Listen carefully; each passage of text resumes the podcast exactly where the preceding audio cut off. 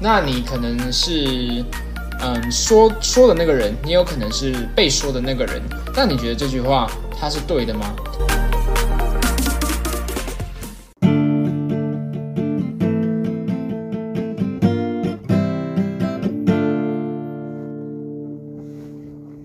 欢迎大家收听《大学生题外话》，我是你的主持人阿鹏。大家回到阿鹏陪你聊聊天的时间。然后今天呢是我们的第九十八集，跟大家分享一下。其实，在这个录音的当下呢，我决定了一下到底要不要录音，因为现在已经算是有点半夜的时间了。然后今天是礼拜二嘛，然后我们的节目呢通常是礼拜四上架。那我的习惯通常是前一天录，就礼拜三录好，然后礼拜四上。对，但是嗯，明天有跟朋友约吃晚餐，然后下午也有课。然后我觉得早上录好像效果不是太好，就是早上起来不知道大家会不会这样，就是觉得嗓子好像还没有真的很打开，然后还没办法就是呈现你最好的声音。然后呃，有时候你去唱歌或者什么的，你的声音其实最好听，或是在下午到晚上这个阶段，所以很多人去。呃，夜唱不对，这应该也不是原因啦，他们只是可能觉得好玩。对，反正我觉得声音最好听的时候，应该就是下午到晚上这个阶段，趁你还有一点活力的时候。那我现在其实我觉得我状态还可以嘛，就算不是最好的，但是我觉得肯定比明天早上起来录还要好，所以这集呢就选在这个晚上十一点十一点多的时候来录。好，那这集呢要来跟大家分享这个主题呢，也是我在哲学课。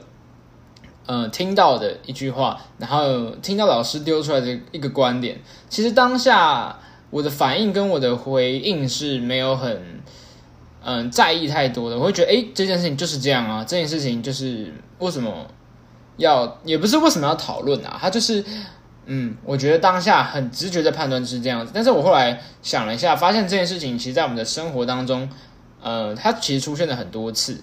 那这句话呢，就是能者多劳。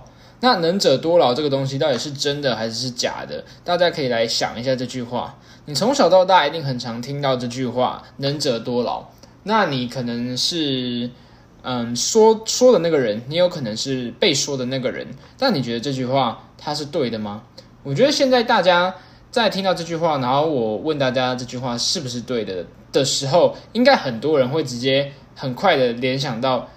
这不对啊！能者跟多劳之间为什么一定要能者多劳？很多人会觉得说关我屁事啊！就算我很强，那关我什么事？对，没有错。其实能者跟多劳之间是没有一定的连结的。那我们这堂的哲学呢，是在讲一个论证能不能形成，就是你的能力跟义务之间到底有没有必呃有没有很相关的连结？那大家应该都可以从这个例子来想到，能者不一定要多劳。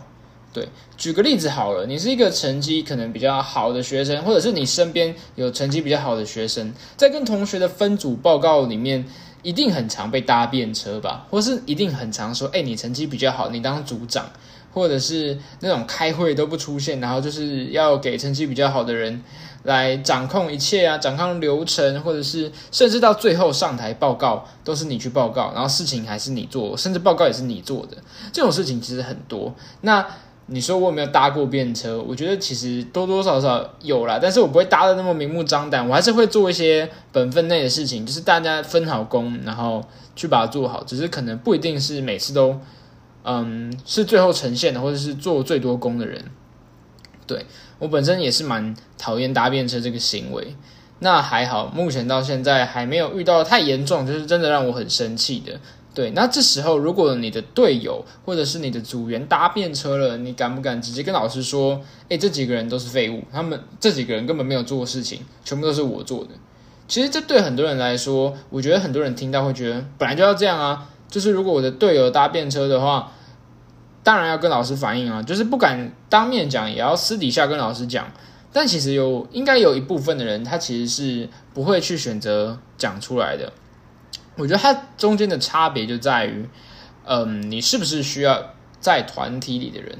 比如说今天跟你分组的都是你的好朋友，都是你们已经很熟，你们可能下课会去吃饭，然后你们可能平常会假日会约出来逛街，那你很可能就不会去这么做，你很可能就不会去戳破他们。那如果你是你的队友，其实都是那种通识课来自外堂课也不认识，那你很可能就会去这么做。但是如果假设今天这群朋友呃，这群你的组员也是你的朋友，那你还会不会这么去做？我觉得大家可以想一下这个问题。其实很多人，我觉得应该很多人会觉得啊，忍气吞声算了啦，下次可能他今天比较忙，他下次做多一点就好，或是嗯，他比较忙，那我就帮他多负担一点，然后我也可以体谅他嘛，因为我们是朋友。所以可，在这个例子之间，我们可以发现，能力跟义务之间，它其实。不一定有很强的连结，它其实真正的连结是情分。对，就是如果今天这个人、这个同学跟你完全没有感情，你们没有私交，你很可能就直接跟老师说：“哎，他没做事，把他当掉。”对。但是如果他其实私底下跟你很好，你可能会照他，就是这样的一个概念。所以能力能者多劳，能力跟义务中间其实不能不太能把它放在一起，他们的连接其实是勤奋。那我再举一个其他的例子，在其他方面，其实你也可以听到“能者多劳”这句话。它其实很长，都是因为那个管理的人啊，或者是呃那个群体里面的人很懒得思考，或是懒得做决定，然后说出来的话。如果你把它放在一个家庭里面的话，我觉得它就会嗯变成一种蛮严重的不公平吧。我觉得如果是各位。家里有弟弟妹妹的，或者是你是长子，你是长女，你应该会很有共鸣。能者多劳这句话其实可以很直接的翻译成另外一句话，叫做啊弟弟妹妹还小。哇，如果你是有弟弟妹妹，或是你是长子长女，你应该很常、超级常听到这句话，就是弟弟妹妹还小，就是他们还小，你先去帮忙洗碗、去打扫、拖地、倒垃圾、晒衣服，干嘛干嘛的。啊，你一开始你还能接受，因为一开始弟弟妹妹真的还小。但是你这句话听了十年之后，你会发现，哎，他们好像没有长大的一天，因为你永远可能就比他大个两三岁，你有可能比永远比他大个一两岁，你永远是那个能者多劳里面的能者，但是他们永远都还小。就你可能在可能十岁的时候，你就要去承担，或是去负责，去帮忙了很多事情。但是，当你的弟弟妹妹其实已经到了十五岁、十六岁、十七岁，甚至他已经要成年了，但是他在一个家庭里面的结构还是被说：“哎，他们还小了，你你就帮忙多照顾他一下。”这是一件很奇怪的事情。他其实应该也是要被建立在情分上面的。但是你如果把它建立在哦，因为你有能力，或者是你天生感觉你的岁数就比较大，你有这个义务要去做这件事情。其实是很消磨情分这个东西的。好，其实老师也有特别提醒就是如果你在公司里面，你到公司实习啊，尤其是我们大三、大四，也要特别小心，注意公司到底有没有在坑你，是不是真的？你去实习，然后他只给你实薪，然后还把你当正职员工用之前他就有一个学生是这样，他就是呃，忽然有一堂课不能来上，然后老师问他说：“哎，为什么你要请假？”然后他说：“哎，公司临时叫他去开会，去跟客户开会。他其实这已经完全是超出一个实习生该做的事情了。所以，如果大家就是最近也要找实习，或是未来要实习的话，也要特别注意这一点，就是你有没有被偷偷的潜移默化了‘能者多劳’的这个。”感觉进去啊！如果真的你有被要求做更多的事情，你也要记得去争取自己的权益啦。其实“能者多劳”这句话在很多地方也是可以成立的，就像前面说的，嗯，把它建立在情分上面嘛。对，那在公司里面，如果他真的要你多做事的话，嗯，希望大家也可以有这个勇气去跟老板说：“能者不止能多劳，能者也希望可以多得嘛，对不对？”就是你如果那个薪水啊，或者什么。呃，你给的报酬有给到位，其实真的多做一点也没有关系吧？对，不管是金钱还是情分啊，希望大家都不要白白的受委屈。对，那这个话题呢，就差不多在这边。那我发现我现在到了大三、大一、大二、大三，我我好像固定每一年都会选一堂哲学课，但是都是同一个老师啊。一方面我也是觉得这个老师教的还不错，然后第二个方面也是我真的蛮喜欢。嗯，哲学方面的课程，我觉得哲学对我来说有点像是体育课，它有点像让我的大脑有机会可以运动一下、热身一下。就像其他课对我的大脑来说，有点像你平常去通勤啊、上班那种走路，它可能是一个劳动。